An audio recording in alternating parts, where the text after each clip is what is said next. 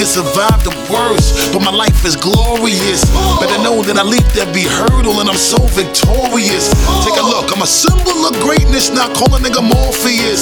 As for securing the win, better believe I'm so notorious. You know that I've been about my bread, even though we rapping now. We used to live on the strip, even though a nigga higher level trapping now. I superseded every one of my little struggles and failure has never ever been an option. A nigga paper long like rush hour traffic and I'm about to take a. Shopping, get it, get it. Together we made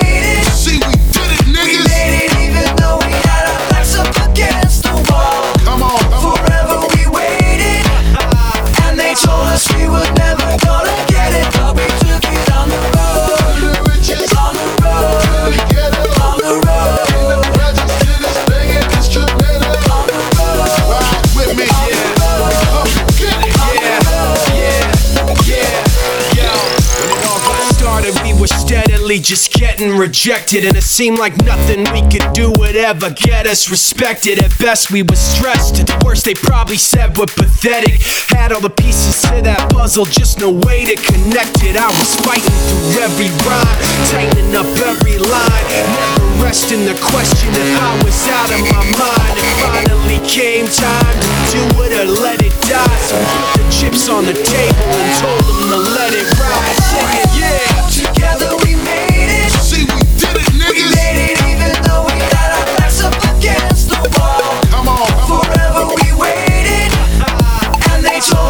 Never